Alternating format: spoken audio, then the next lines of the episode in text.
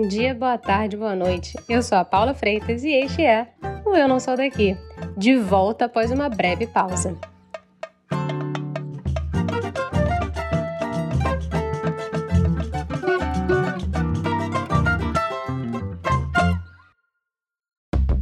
Estima-se que existem 700 mil pessoas no espectro autista na Inglaterra. Se pensarmos só nas crianças no Reino Unido, é estimado que uma em cada 100 crianças faça parte do espectro autista. Mas, se a gente quiser colocar pimenta nesse curry, pesquisadores da Universidade de Newcastle e da Universidade de Cambridge afirmam num estudo que, na verdade, uma em cada 57 crianças faz parte do espectro. Sim, eu disse isso mesmo. Na Inglaterra, uma em cada 57 são do espectro autista. No Brasil, são 2 milhões de pessoas, quase 2% do total da população brasileira. E eu vou começar aqui quebrando um tabu de algumas pessoas, tá? As pessoas no espectro autistas não têm características parecidas. É como o nome diz, parte de um espectro múltiplo, diverso e com pessoas incríveis. E com os números brasileiros, provavelmente estamos subestimando a quantidade de pessoas dentro do espectro. A gente sabe, né? Mas vamos adentrar o nosso episódio de hoje para não me alongar muito mais aqui nesse papo. A nossa convidada é de Santos. Ela é escritora e mãe de uma criança atípica bilíngue. A Renata Formoso já quase perdeu as contas de quantos anos já chama Londres de casa. Ela também é mãe do Noah, um brasileiro bilíngue que levou ela para o mundo da escrita infantil.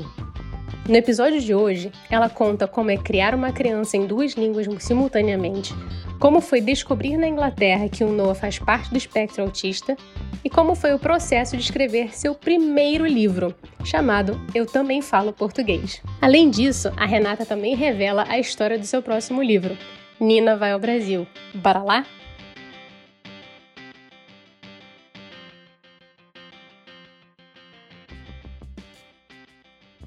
Renata, seja muito bem-vinda ao Eu Não Sou Daqui, nesta Oi. noite de quarta-feira. Obrigada pelo convite. Eu que te agradeço muito por você estar aqui falando comigo e nessa vida louca, nesse calor louco que tem feito aqui no, na Europa, né? No Sim. velho continente. Então te agradeço muito. Eu que agradeço o convite. Muito legal, depois de tantas tentativas, né? A gente tentou muitas vezes até conseguir, é hora da criança dormir, hoje não dá, e tá doente. Enfim, deu certo.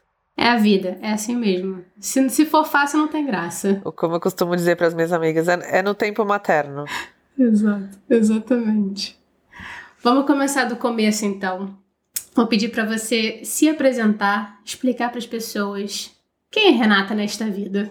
Renata nesta vida é uma mulher brasileira, imigrante, mãe do Noah, comunicadora, escritora, sonhadora, que acredita em um mundo com mais inclusão, menos desigualdade. Que bonito você falou sonhadora. Nem todo mundo fala da questão do sonho. Às vezes a gente deixa, né? A gente esquece de sonhar. Sim. Depois que a gente vira gente grande, digamos é, assim. É verdade. Bom, depois que eu realizei um dos meus maiores sonhos, sem imaginar que pudesse acontecer, que foi publicar meu primeiro livro, eu acredito mais nos meus sonhos. Então, assim, você já deu um spoiler aí para todo mundo. Vamos chegar no seu livro, mas antes eu vou dar 50 mil passos para trás, porque eu tô falando com você e você já, já mora em Londres há, sei lá, uma vida inteira. Eu queria que você fosse, pegasse um túnel do tempo e lembrasse como é que foi e por quê. Como é que você foi parar aí? Eu cheguei em Londres há 13 anos. 24 anos eu tinha, tinha acabado de me formar na faculdade. Eu nunca tive vontade de morar fora. Isso é uma coisa muito importante que não é, nunca foi meu sonho morar no exterior. Eu amo o Brasil. Amava a minha vida em Santos, né, de onde eu vim. Mas eu tive umas experiências um pouco traumáticas com violência. Sofri um assalto que mexeu muito comigo. A partir dali, sofri alguns, mas teve um que mexeu muito comigo especificamente. E aí eu passei a ter uns ataques de pânico, umas coisas que não estavam me fazendo bem. E aí quando rolou a possibilidade, na época meu namorado tinha passaporte europeu, falou: "Pô, vamos?" Falei: "Vamos". Então eu acabei a faculdade e vim. Mas eu amava morar no Brasil, já trabalhava na minha área, já tinha uma rede linda, amigos que são meus amigos até hoje, então sinto muita saudade. Mas aí eu vim inicialmente para ficar aqui por dois anos, aprender a língua, fazer uma pós e voltar. E aí todo ano eu falava, ah, tá, ano que vem a gente vai, ano que vem a gente volta, ano que vem eu volto. E tô aqui. 13 anos se passaram e não pretendo voltar. Ó, oh, então não pretende voltar, apesar de que ano que vem eu volto, ano que vem eu volto ao longo dos anos, então não pretende mais voltar. Caminho não sem pretendo, volta. Não pretendo. Eu acho que depois que o Noah nasceu, aí a balança educação, saúde, diversidade pesou muito, né? E aí eu imagino a infância dele aqui, a infância dele lá, e aí não tem, não tem comparação. Então, meu objetivo é poder ir visitar sempre, cada vez mais. Mas não não pretendo voltar. Pô, claro que, né, nunca diga nunca. Nunca digo nunca, mas não é não é a minha intenção.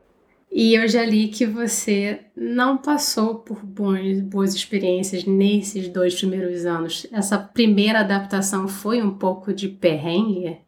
Uh, não é nem que eu não passei por boas experiências, é que eu sentia muita falta do Brasil. Eu sentia muita falta da minha família. Eu vim, eu nasci na praia, então eu nunca me adaptei ao frio. Morar em Londres para mim é complicado. Quando chega em outubro eu fico na caverna, assim literalmente, eu fico brava, sabe? Hum.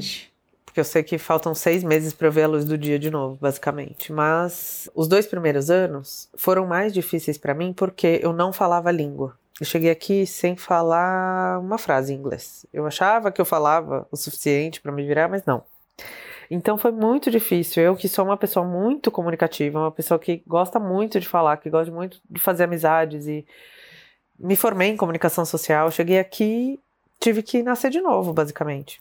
Então, nesse período em que eu trabalhava com coisas que eu não gostava muito, vim com visto de seis meses, e aí nesse processo eu tive que renovar o de seis meses, então eu fiquei muito tempo sem poder viajar, sem poder ir para o Brasil, sem poder sair daqui. Então, essa esse, esse, período de adaptação não foi flores. Eu não tinha muita grana, aliás, eu não tinha quase grana. Cheguei aqui com mil libras. Cheguei aqui dividindo casa com 11 pessoas. Então foi um processo de formiguinha, né? De, de 11 pessoas. Depois de seis meses eu mudei para uma casa com cinco. Depois mudei para quatro. Depois, entendeu? Eu demorei dois anos para arrumar um emprego que eu gostasse e para morar numa casa que eu não estivesse dividindo. Então eu acho que foi esse processo de adaptação mesmo que, que foi mais difícil. Quando eu, quando eu tinha meu cantinho e já trabalhava numa coisa que eu gostava mais e já conseguia me comunicar, aí as coisas vão fluindo melhor e aí a vontade de ir embora já foi passando. Quando é que deu aquele estalo que você falou assim, putz, tô confortável, a vida, a vida vai se encaminhar bem aqui? Foi quando eu arrumei meu primeiro emprego na área, uma coisa que eu não achei que eu fosse conseguir, porque pensando, né, sou comunicadora, para trabalhar com comunicação aqui, eu tenho que competir no mercado com os ingleses que se formaram aqui. Então eu achava que eu nunca ia conseguir. Então, quando eu consegui, foi mais ou menos quando eu tinha uns 30 anos, foi uns 5 anos depois que eu tava aqui. E aí eu tava com vontade de engravidar já, então foi ali que eu tive que fazer uma decisão. E foi ali que meu coração sentiu que, que eu não queria mais ir embora. É, de fato, foi um processo, né? É um processo de. Dizem que são as fases, né, da adaptação. Pelo menos é o que dizem que a gente passa quando sai do país.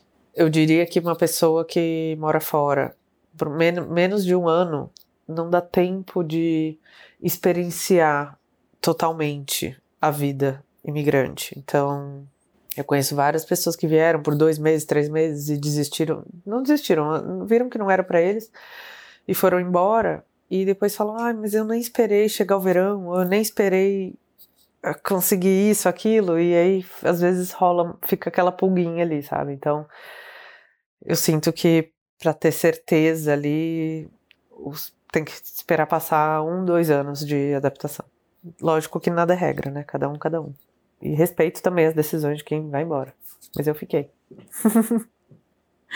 Mudar um pouquinho o rumo da prosa, porque no fim das contas você deu aí vários spoilers, assim, de pouquinho em pouquinho. Um é que você, primeiro que você acabou ficando mais de dois anos, depois você falou que você teve vontade de ter. Você conseguiu um emprego, depois você teve vontade de ter filho. Você teve filho E hoje em dia, você, uma das coisas que você fala muito é a questão da maternidade nas redes sociais e você fala também da questão do bilinguismo, que eu particularmente é um dos motivos que eu queria muito falar com você, porque eu acho fascinante essa questão do bilinguismo. E eu sou fascinada pelo fato de que, no fim das contas, o Noah faz uma mistura de português com inglês o tempo inteiro, na maior naturalidade, como se não houvesse amanhã, e como se todo mundo entendesse tudo. Sim, ele mistura mesmo. Eu digo que é a língua do futuro. Conforme você conseguiu se comunicar, é isso aí. É isso que importa, né? No fim das contas. Exatamente. Mas por que, que você acha que o bilinguismo é tão importante foi tão importante para você falar em português com Noah e por que, que você acha que é importante famílias brasileiras ou mães ou pais de crianças brasileiras manterem um pouco a língua viva dentro de casa? Eu acho que pela conexão com as nossas raízes, mas muito além de falar uma outra língua. Isso a gente pode aprender na, na, na idade adulta, né? Eu aprendi a falar inglês depois de adulta, mas a conexão, essa coisa de pertencimento, esse sentimento, né? De não é só a língua, sabe? É, o Noah, por exemplo, ele gosta das brincadeiras brasileiras, ele gosta da comida, então vai muito além do idioma em si. E eu acho que é, é um pouco da gente, é trazer a nossa cultura, nossa história, e fazer com que ele se sinta pertencente também, para quando ele também for ao Brasil visitar a família, ele não se sinta um peixe fora d'água, né? Então ele chega lá, ele se sente brasileiro, ele gosta da comida, ele já conhece a comida, já conhece as brincadeiras. Então, é muito além do idioma. Por isso que eu tento sempre, eu falo em português com o nome, mesmo que às vezes ele responda em inglês. Eu vou sempre falando em português, às vezes eu falo algumas palavras-chave em inglês para ele entender melhor o contexto, mas eu sempre tento virar a chavinha para o português no fim, da, né, no, no, fim da conversa ali. E ele vai bem. Toda ida para o Brasil rola um, um upgrade na, no português. Depois, quando volta, já dá uma esquecidinha. Mas sempre que ele está perto da família, eu sinto que, nossa, ele evolui demais, demais, demais. E ele sente mais interesse. É muito louco. Quando ele volta do Brasil, ele começa a perguntar: mas como que é isso em português? Então ele ele se interessa mesmo. Só a exposição da língua nessa imersão completa já atiça a curiosidade para saber mais. Fascinante. Muito. A questão de você falar com ele em português eu acho que é interessante. A sua cabeça dá um pouco de tilt, de repente, por você morar aí, falar com ele em português, ouvir ele falar inglês e português, às vezes dá um nó na sua cabeça? Não, não dá. Não sei se a gente já fala mesmo, meio que o mesmo idioma aí, porque a gente aqui acaba misturando também, né? Quando vai falar aqui em português, já fala ah, buquei o voo, então já vai uma coisa de, de uma mistura. Mas eu tento sempre falar português, mas eu, eu não sei, não sei. Eu não, não me confundo, não. Eu tento sempre pedir para ele falar português, às vezes ele não consegue, ou ele tá cansado. Eu sinto, quando eu tô quando eu vou pro escritório aqui, eu trabalho no escritório que meu, minha equipe toda é, são ingleses, né? E quando eu chego em casa, às vezes eu tô cansada. E aí eu não quero falar inglês. Eu tô cansada de falar inglês, de escutar inglês. Eu só quero. Eu queria ter um filme legendado, um filme dublado na minha frente. Mas eu percebo isso ao contrário com o Noah. Então tem dias que ele passa o dia inteiro brincando com um amiguinho brasileiro ou com a, com a avó. No fim do dia ele eu sinto que ele pede para falar inglês. Ele, ele, é um descanso para ele. Então, tem momentos que eu respeito, assim, porque eu sinto que a cabeça dele tá saindo fumacinha já. então, provavelmente ele pensa em inglês, né? Ah, com certeza, com toda certeza. Ele traduz, tudo que ele fala é na tradução da Tabajara. é. De verdade. Apesar de que o sotaque dele, o sotaque brasileiro dele é bem bonitinho, é bem certinho. Total. E ele tem muita facilidade mesmo. Então, quando a gente corrige, normalmente ele, ele, ele aprende, mas a, a, a primeira tentativa é, é uma tradução da Bajara ali. Você chegou a estudar quando você tava, quando você viu que ele estava crescendo, começando a falar? Você chegou a estudar um pouquinho do como que seria a melhor forma de trazer o português dentro da vida dele? Ou você só deixou rolar, foi meio que intuitivo? Foi bem intuitivo. Na verdade, quando eu comecei com isso, eu nem sabia da existência do português como língua de herança, olha que loucura. E aí foi quando ele fez uns quatro anos que eu comecei a ver ele falando inglês, aí eu fui dar uma pesquisada e, e fui conhecer os termos, fui, fui descobrir as, as técnicas e tudo, mas. E aí eu vi, quando eu fui ler sobre, fui estudar, eu vi que eu já aplicava intuitivamente várias das técnicas que, que existem na teoria. Então, no fim, é, só seguir o coração que, que rola.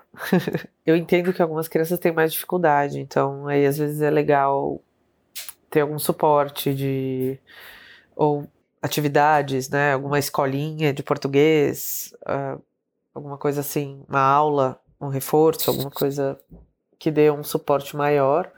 O No até agora não precisou e eu sinto que ele tá, vai bem assim, ele gosta de falar português, então talvez seja sorte. E você teve, você falou de algumas técnicas que você fazia intuitivamente. Quais são algumas, se você pudesse dividir? Quais foram algumas que você já fazia e você nem se dava conta?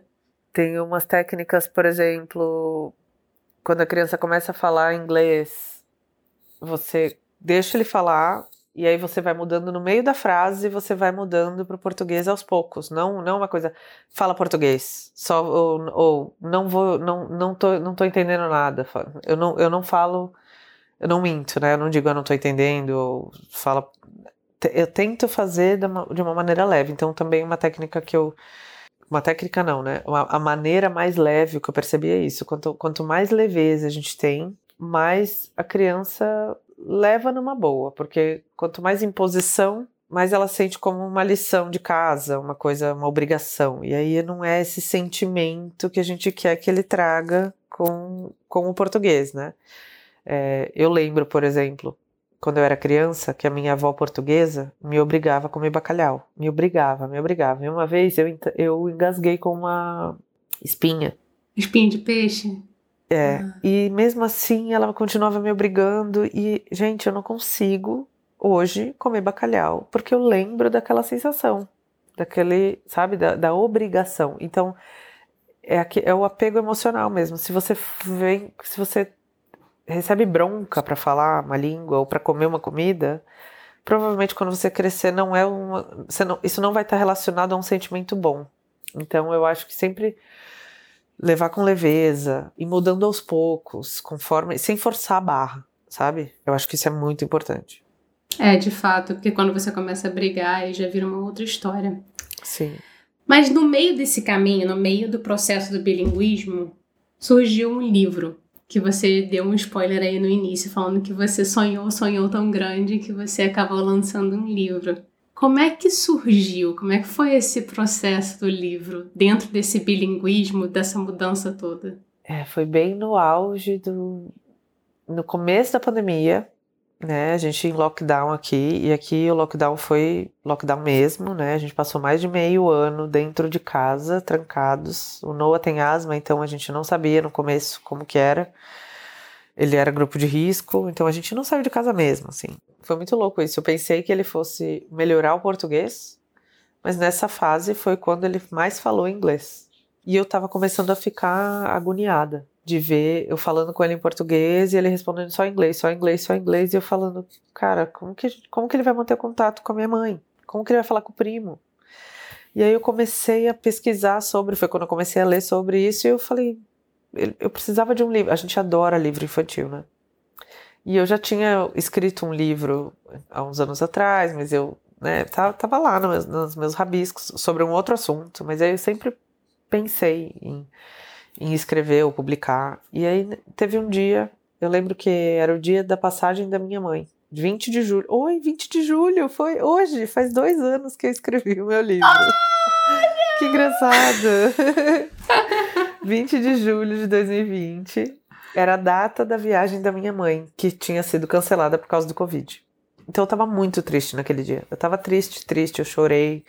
Tanto que o livro, se você ler, dá uma choradinha. fala muito da saudade, né? E naquele dia eu sentei no meu escritório lá em casa e comecei a rabiscar e escrevi em uma tarde. Eu escrevi a história. E aí eu olhei e falei, putz, eu acho que isso dá um livro. Eu acho que o Noah ia se beneficiar com, com, com a história dessa personagem. Inicialmente, inclusive, ele era personagem, mas não tinha nome, não citava nome no livro, né?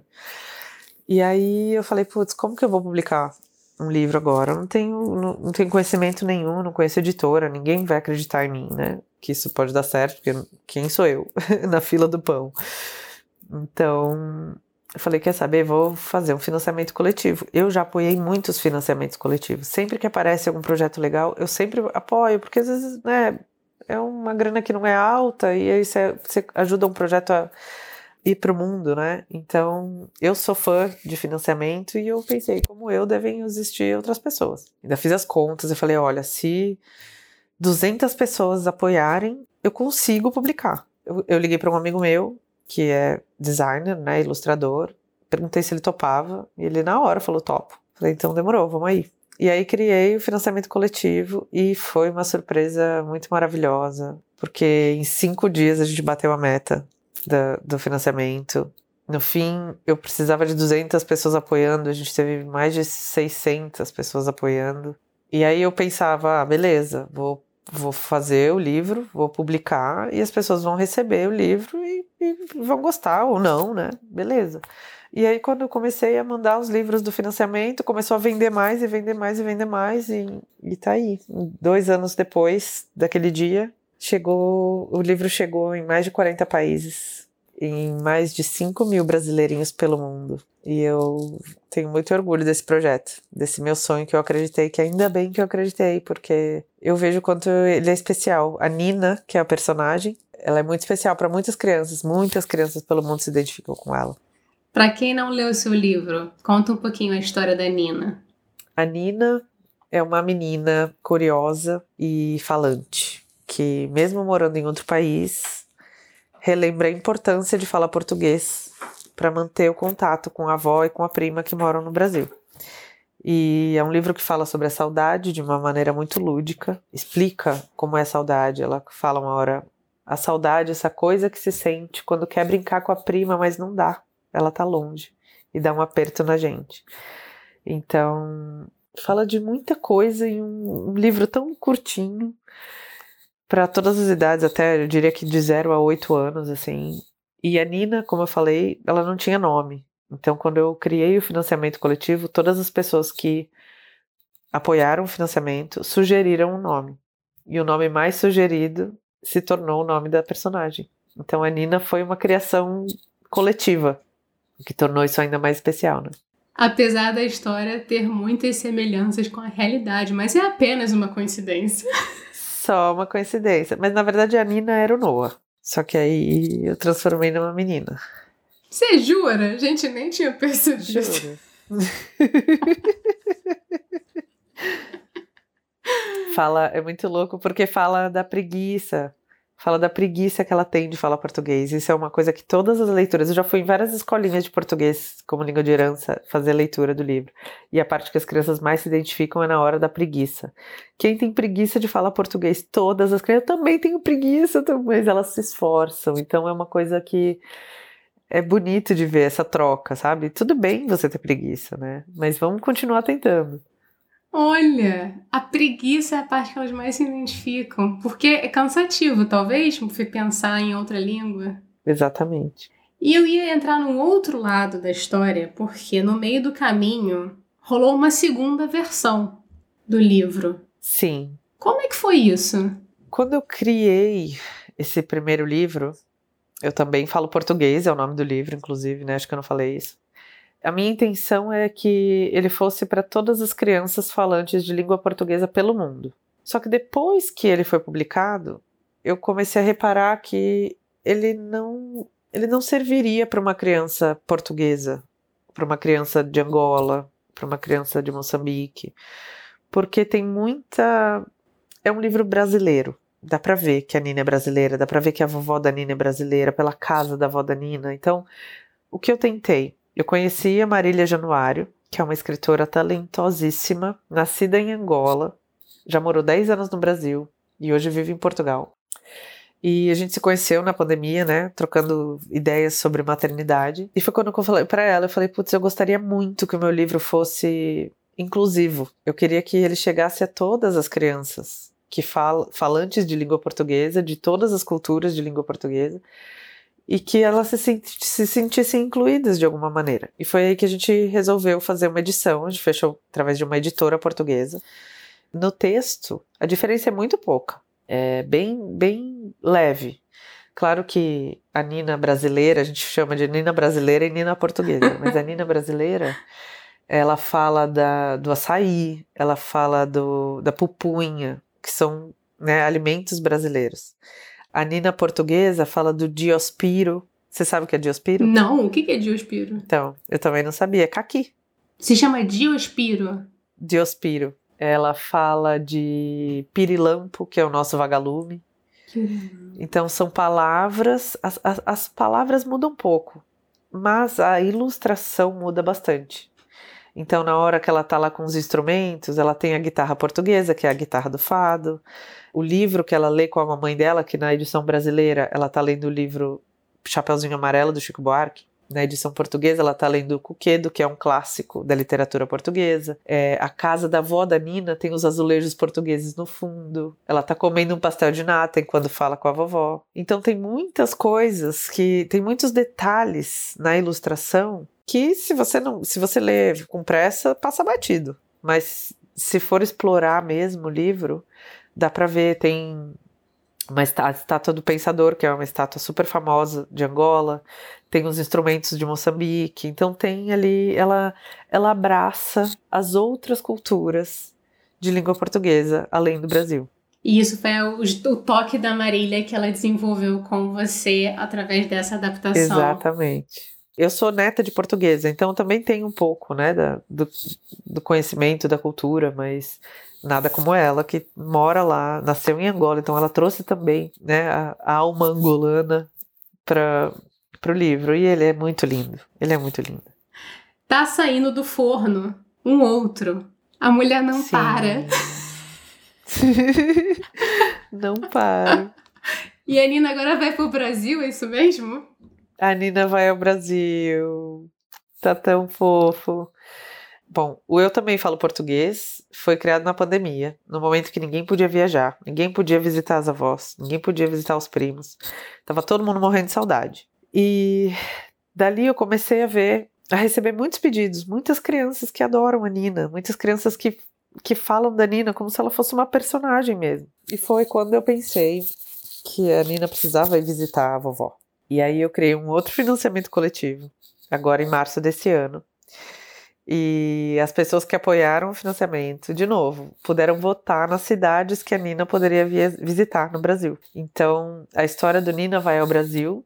Ela começa com uma introdução contando que ela mora longe e que ela morre de saudade da vovó Teresa e que esse ano a vovó não pode vir visitar. Então, a vovó fez um convite para ela, para elas fazerem uma aventura só as duas por todas as regiões brasileiras e tudo de lindo que é por lá. E elas visitam 10 cidades brasileiras que são que foram as cidades mais votadas. É uma viagem bem legal, assim. Elas passam por todas as regiões. Infelizmente não dá, não, não couberam todos os estados, porque senão ia virar uma enciclopédia. Mas até as 10 cidades já foi difícil, viu? porque ficou bem mas ficou, ficou um livro, tá um livro muito rico com muita característica de cada região, é, muitas curiosidades, sabores. Ela experimenta comidas diferentes em vários lugares, então. Isso, até essas experiências gastronômicas também, os lugares que ela visita, também foram sugestões das pessoas que apoiaram o financiamento. Então, de novo, é um livro uma criação coletiva e tá muito divertido. Tem até uma surpresinha também dentro do livro, que eu não vou contar, isso eu não vou dar spoiler, mas tem uma surpresa. e Tá muito fofo. Foi pra gráfica essa semana. Tô oh. curiosa para receber em mãos. E vou dar agora, a gente vai voltar pro início da conversa. E como é que foi que o Noah recebeu o livro pela primeira vez? Porque no fim das contas, ele meio que atiçou tudo isso dentro de você. Por mais que você já Sim. tivesse rabiscado um livro lá atrás, a questão do bilinguismo veio um pouco da experiência com ele. Como é que ele recebeu o livro? Ele recebeu como se fosse dele, criação dele. ele dominou. Sem brincadeira, se eu vou fazer uma leitura, ele pega o livro e ele sai, sai contando. Ele já pegou o microfone e saiu me perguntando quem gosta de açaí? E vai lá pro microfone para as crianças. Ele, inclusive, numa dessas leituras, ele teve a audácia de falar para as crianças que o próximo livro vai ser Nina vai ao Sistema Solar, escrito por mim e por ele. ele fez essa promessa em público, eu não pude nem desmentir. Agora vai ter um monte de criança esperando a visita do Sistema Solar. Que eu não acho que vai acontecer, eu não tenho conhecimento suficiente, mas. Pois é. Nunca se sabe. É louco como as crianças, elas veem o exemplo e simplesmente assumem que isso é possível. Esse ano, a professora me chamou na escola porque o Noah ganhou um prêmio porque ele escreveu um livro na escola. Mentira. De uma história que ela estava contando, ele foi lá e escreveu um livro. E ele foi lá na frente da classe, da, do, do dia da premiação, leu o livro na frente de todo mundo. Então, assim, para ele é uma coisa que é possível de fazer. Pô, minha mamãe faz, minha mãe fez. Então, para ele é. Não sei, é possível, simplesmente. Então, ele abraçou a Nina. Já sabe de cor e salteada a história. Fofinho. É, mas é, é um fato. O fato é que é criação sua, no fim das contas, não só o livro que eu estou falando, mas o Noah. Se ele pensa que é possível, é porque você mostra para ele que é possível. Então, acho que é importante. É, ele viu ser, né? Ele não viu as dificuldades que, for, que, eu, que eu passei, né? O, o que eu tive que estudar para eu não fazia ideia como era publicar. Nunca tinha mandado um livro para fazer na gráfica, eu fiz tudo independente, né? Contratei diagramador, revisora, gráfica, provas e, e tudo. tive muitos erros e acertos também no, no processo. Ele não viu nada disso acontecer. Mas ele simplesmente viu chegar um monte de caixa com um monte de livro. E não sei, para ele é, é possível. Falando do Noah, mas mudando o rumo da prosa, recentemente você descobriu uma coisa um pouco diferente, mas que não é uma diferença. Como um todo, é uma coisa muito peculiar sobre o Noah que ele tá no espectro autista. Sim. Como é que foi esse processo para você, essa descoberta? Antes da pandemia, a professora dele me chamou na escola, ele estava na creche, ele não estava nem na escola, me falando que reparou alguns sinais que ela achava que ele precisasse passar por uma neuropediatra. Mas ela não citou a palavra autismo. E eu, como era leiga no assunto, não imaginava que ele era autista. Então, só que isso foi bem, bem recente antes da pandemia. E aí logo entrou a pandemia, então nada aconteceu, ficou tudo parado.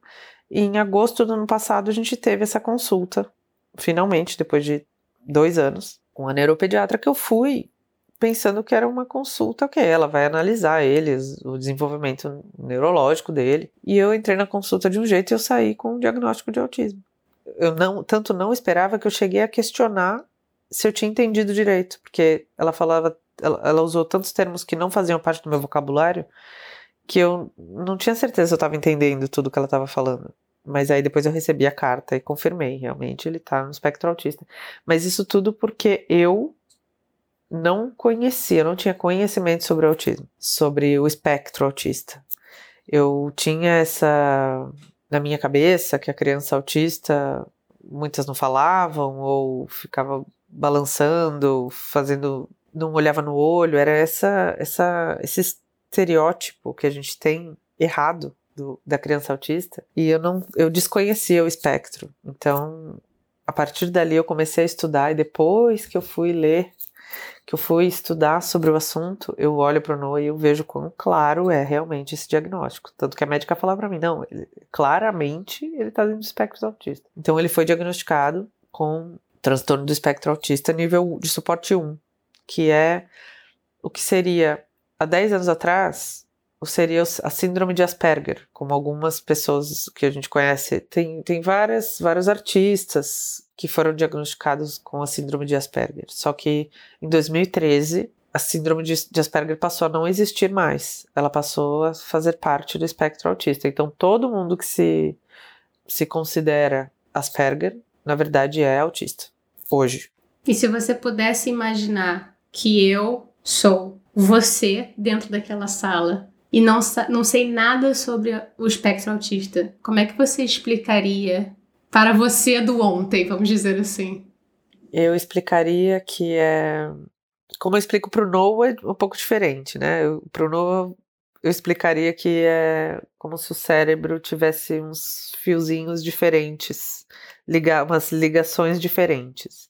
Mas para uma pessoa adulta, eu, eu explicaria que é um transtorno neurológico né, de desenvolvimento, algumas crianças, e aí o espectro, ele existe porque cada criança é totalmente diferente da outra. A, a médica disse para mim uma coisa que eu nunca vou esquecer, ela falou, se você conhece uma criança no espectro autista, você só conhece uma criança no espectro autista. Cada criança no espectro autista tem características únicas, né? É, algumas precisam de suporte sensorial, outras neurológicos, algumas são não verbais, que é no caso de, do, do nível 2 ou 3, né, as crianças que não falam, é, algumas não andam, mas o espectro é muito amplo. Então, é um, um transtorno neurológico que faz com que as crianças tenham características entre si, mas que ainda assim são muito diferentes.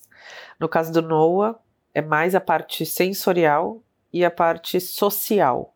Ele precisa muito de apoio na parte social, principalmente na escola. Mas te, teve, tiveram sinais desde, desde de quando ele era bebezinho que a gente ignorava porque a gente não desconhecia mesmo. Mas ele sempre teve muito, muita sensibilidade com barulho. No, no, aniversário dele de um ano, a gente não cantou parabéns porque ele chorava toda vez que ele ouvia mais de três pessoas cantando ao mesmo tempo. Então, isso para mim hoje é muito claro, de que, só, que, só que a gente respeitava os limites dele, como a gente continua respeitando hoje. Só que a gente não sabia que isso poderia ser um sinal. Então, água no rosto, essa parte sensorial para ele é muito forte. Hoje ele tem o fone, abafador de ruído, que ele mesmo, ele, a gente tá entrando no metrô e já fala: "Mamãe, tá meu fone?" Tá sempre na mochila. Então a gente vai se adaptando às necessidades que ele tem para que ele possa conviver em sociedade. E é isso, é o suporte que a gente pode dar. E no fim das contas, assim, você acha que estar em Londres e estar na Inglaterra fez esse processo ser um pouco diferente para você ou não? Difícil dizer. Eu sei que no Brasil é muito caro ter suporte, né? São poucas as famílias que eu conheço que conseguem ter um suporte pelo sistema público de saúde, como aqui também. Aqui o sistema, no caso do NOA, como ele tem nível 1 de suporte, a terapeuta ocupacional, por exemplo, ele não tem um atendimento com a terapeuta. A terapeuta treina a gente para que a gente possa exercer com ele, o que, o que é muito complicado para mim, porque às vezes eu não quero ser a terapeuta dele, eu quero ser a mãe. Eu quero poder acolher, eu quero poder abraçar ele né, na hora da dificuldade. Então eu sinto dificuldade que se eu tivesse um plano de saúde aqui, talvez fosse mais fácil, assim como no Brasil, as famílias que têm plano de saúde têm esse apoio maior. Então eu não sei exatamente a diferença, como seria se eu tivesse lá. Não sei, talvez lá, porque né, a maioria dos empregos te dão um, um plano de saúde, e talvez eu tivesse plano de saúde pelo trabalho, alguma coisa assim, e, e ele tivesse mais suporte, mas eu não sei dizer. Aqui eu percebo que eles são muito atenciosos, principalmente na escola. Eles, o Noah faz uma terapia de Lego, tem uma profissional que avalia ele. É, e aí, do, pelo governo, a gente tem esses treinamentos com as terapeutas ocupacionais, tem consulta com a neuropediatra. Provavelmente, se precisar psicólogo, quando precisar, porque vai precisar, ele, a gente vai ter acesso. E eu sei que existe um benefício do governo que se chama DLA, que é para todas as famílias com qualquer tipo de é, disability, que é deficiência, né? O, o, autismo entra nessa categoria, então eles dão um apoio financeiro que eu ainda não consegui parar para preencher. É um formulário de 40 páginas, muito complicado. Eu ainda não consegui parar para preencher, mas já me falaram que, que eu tenho direito a receber uma quantia pelo governo e essa quantia para eu gastar em terapias. Então eu vou fazer.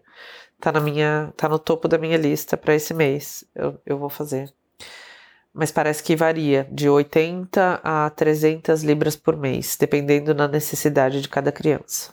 É, mas já, já é alguma coisa, né? Que provavelmente é uma é grande uma diferença já se paga, a gente comparar. Já pagaria aí duas sessões de terapia por mês. Vai, é, uma, é uma grande ajuda.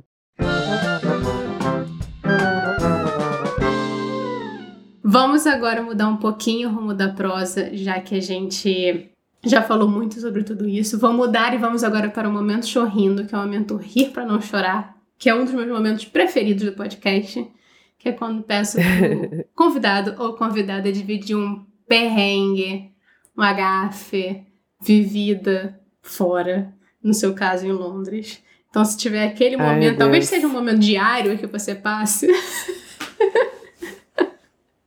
Olha, vou falar que da vida imigrante no, no geral foi a minha chegada aqui. Eu achei que eu, que eu tinha um inglês suficiente para me virar no começo. E a verdade é que eu fui trabalhar num café português e eu não conseguia me comunicar nem com os portugueses, em português. de tão diferente que é. Eu lembro que na minha primeira semana de trabalho, eu trabalhava no café, tinha uma broa de milho no balcão. E aí chegou um senhor português muito querido e ele apontou. Tinha, tinha uma plaquinha com preço, né? 1,80. Ele apontou, ele falou: É dois? Eu falei: Não, é 1,80. Mas é dois. Eu falei: Não, é 1,80. Mas é dois. 1,80. Ele, mas é de hoje. Aí eu percebi que, meu, não. Tadinha. Achava que conseguia se virar no, no, inglês, nem no português eu conseguia. Você tava precisando do, da Nina, entendeu? Pra te ajudar, pra te dar uma né? mãozinha. Pois é. Então, no fim, eu trabalhei bastante com a comunidade portuguesa aqui por anos e aí peguei a, a malícia da língua portuguesa de várias, de vários, de todos os sotaques, de todas as variações da língua portuguesa. Aí seu, seus avós iam estar orgulhosos do seu português adquirido em Londres. Exatamente, exatamente. E eu trabalhei numa clínica médica, no meu terceiro emprego aqui, que eu aprendi a falar castelhano fluente. Porque eu atendia muitos, muitos pacientes colombianos e eu trabalhei com uma amiga venezuelana. Então eu virei fluente em espanhol antes de virar fluente, fluente em inglês, morando em Londres. Maravilhosa diversidade cultural é isso aí. Caraca!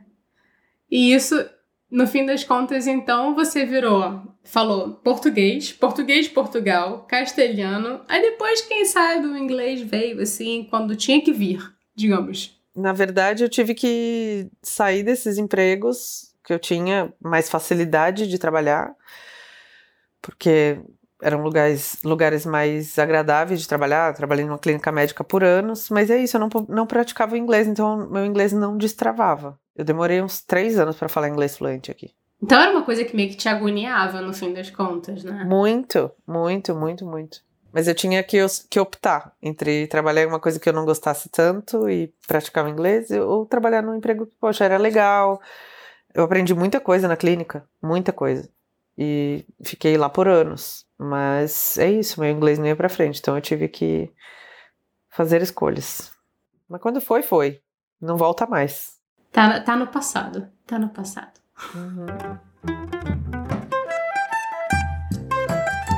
Vamos de momento bate-volta, que é o momento Marília Gabriela. Eu, igualzinha a Marília Gabriela, obviamente. Vou te falar uma coisa, ou te perguntar alguma coisa, você tem que me falar a primeira coisa que vier a cabeça. Ai, meu Deus. Tá pronta? Tô. Então bora lá.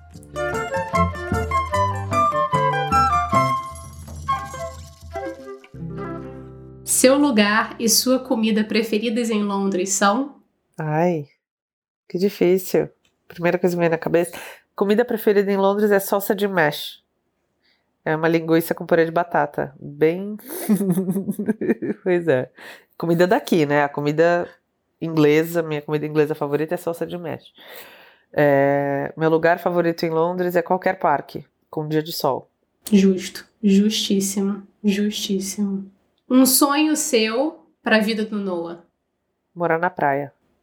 Também quero, me leva. Uhum. Eu, na verdade, aqui ele mora na praia e ele vai me levar. Você tá achando? Senta aí. Senta lá, tô, Cláudia. Tô. Essa é fácil. Já tá praticamente respondida. Mar, piscina ou dia na neve? Mar com toda certeza absoluta. Muito fácil. O que, que é mais difícil em Londres? Arrumar apartamento para alugar, enfrentar o calor de ultimamente ou o alto custo de vida? Pode ser os três? Pode. Que eu vou te falar. Arrumar apartamento para alugar não é difícil se você aceitar qualquer porcaria. Arrumar um apartamento bom para alugar é muito difícil. O calor nem conta porque né, esperamos que tenha sido uma vez e acabou. Qual era a outra mesmo? Ah, o alto custo de vida. É. Tá respondido. Eu acho Esse que respiro aí. É, os três. É. Agora, água da pia ou água de filtro de barro que tua mãe trouxe? Filtro de barro que a mamãe trouxe. Depois de 13 anos bebendo água da torneira. Eu mereço. Minha mãe trouxe um filtro de barro de 7 quilos dentro da mala despachada. Vocês têm noção de como ela foi ninja para conseguir embalar o filtro de barro sem quebrar? Pois é, deu uma rachadinha, mas a gente descobriu na internet como consertar e a gente já consertou. O que, que é uma rachadinha pra quem botou um filtro de Não. barro dentro de uma mala Pois é. despachada? pois é, é muito amor, né? É a prova de amor em forma de filtro de barro. Aí, mãe, você que tá ouvindo, pega essa aí. Né? Agora, morar em Londres ou em Santos? Ai, eu queria morar em Santos que eu queria que Santos fosse em Londres. Eu queria morar em Santos e que tivesse a segurança e a educação e a saúde de Londres. Apesar que o SUS e o INHS são bem parecidos e eu sou muito orgulhosa dos dois. Mas a educação e a diversidade de Londres em Santos, e a segurança principalmente, seria Santos. Pra terminar o bate-volta, um conselho seu e só seu para as mães que moram no exterior. tente construir sua rede de apoio, por menor que ela seja. Que seja uma pessoa, que seja uma vizinha, mas tem que ser uma pessoa que more perto. E que você possa sair para tomar um café quando deixar a criança na escola, ou que você possa deixar a criança com essa pessoa para ir no cinema. Então é aquela rede, mas aquela rede que você dá e recebe, sabe? É uma troca. Então, meu conselho é isso: buscar uma rede, por menor que ela seja, mas que a gente possa tecer a nossa rede onde quer que a gente esteja. Tem uma bônus para você. Ai, meu Deus. Você começou assim, se, se apresentando falando que você é uma grande sonhadora e você se apresentou dizendo quem você é hoje. Qual é o seu sonho para você mesma, Renata, para Renata no futuro? O meu sonho é poder viver da escrita. É poder sentar, ter uma, ter- ter- nos dias que eu estou inspirada, poder simplesmente sentar e escrever, que é o que eu gostaria de fazer. Mas, com o custo alto de vida, como você já falou, aqui em Londres, não dá.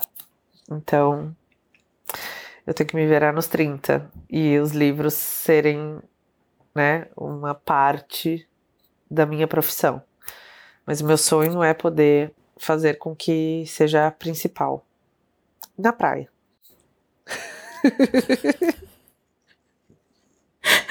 O bônus do bônus. É. Vamos terminar agora, Renata, de modo avião, que é quando eu peço aí pro pessoal deixar dicas de livros, filmes, séries, músicas, o que você quiser. Faça também o seu jabá, mulher! Sim. Antes de fazer meu jabá, eu vou indicar primeiro uma série que tem feito parte da minha vida todos os dias, que é sobre o espectro autista, que é The Good Doctor. Oh. Nossa, muita gente conhece, muita gente não conhece. É maravilhosa.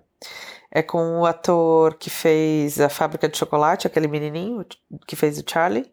Ele, ele é um jovem médico, gênio, autista.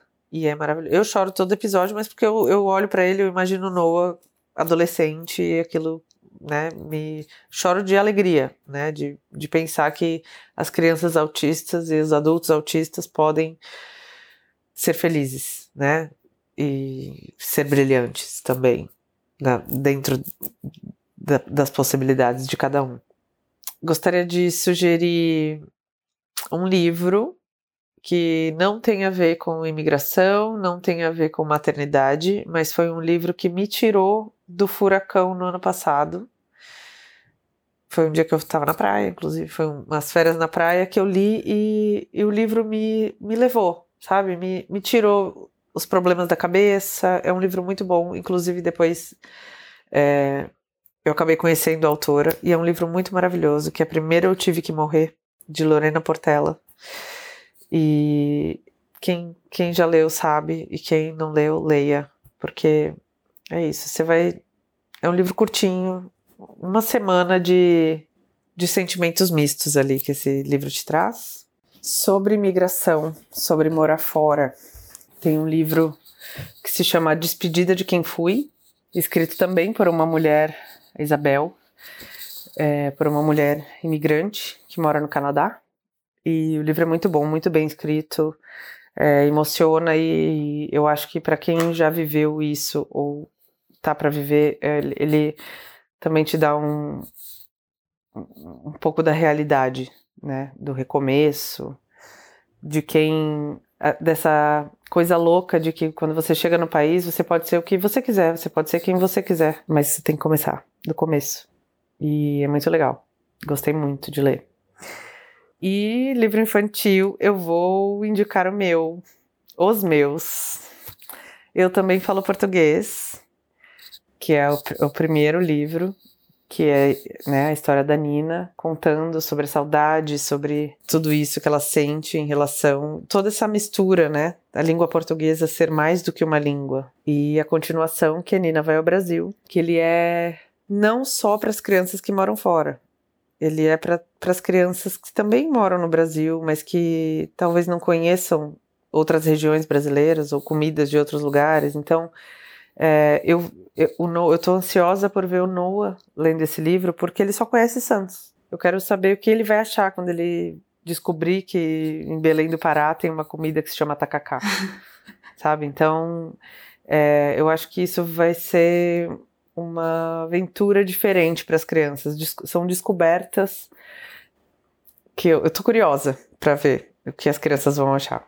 Mas eu já vou recomendar se prepara, porque depois você vai ter que levar o Noah para conhecer os 10 estados brasileiros que você escreveu. Mas essa é a minha intenção, justamente. Noah, vamos lá fazer o tour da Nina. Santos e a família que vão ficar como? Tristíssimos. Não, mas Santos entra no livro. Vai pensando que não. Santos tá lá. Inclusive, Santos é a cidade da vovó. É, não podia ficar de fora, né? Não podia. E a ilustradora Carolina Coroa, maravilhosa, talentosíssima, é de Belém do Pará. Então também posso dizer que a passagem por Belém do Pará está belíssima. Renato, um prazer enorme poder falar com você. Eu já ouvi tanto falar de você, te acompanho há tanto tempo me sinto praticamente da família, acompanhando você ah. e Noah. Então, só tenho que agradecer mesmo pela disponibilidade é, no meio do olho do furacão que estamos vivendo. E Sim. então, assim. Eu que te agradeço. Um abraço virtual. Um abraço. Obrigada. Obrigada mesmo pelo convite, pela conversa. Pois é, galera, estamos de volta com tudo. Ó, obrigado por não terem esquecido da gente e terem aguardado pacientemente o retorno. A minha cabeça e a minha sanidade agradecem muito. E caso você ainda não tenha feito, clica seguir onde quer que você esteja escutando esse episódio e deixa as cinco famosas estrelinhas aí, vai! E ó, querendo trocar uma ideia, estamos lá no nosso Instagram, nsdaqui e Luma, muito obrigada por ter mantido a gente ativa durante as minhas férias. O Eu Não Sou Daqui foi apresentado por Paula Freitas, editado pela Juliana Oliveira, design gráfico da Gabriela Altran, suporte de conteúdo das redes sociais da Luma Mundim e consultoria do João Freitas. A nossa música tem composição em flautas da Karina Neves, violão de sete cordas e bandolim do Pedro Franco e mixagem do Tito Neves. Um beijão, pessoal, e até semana que vem.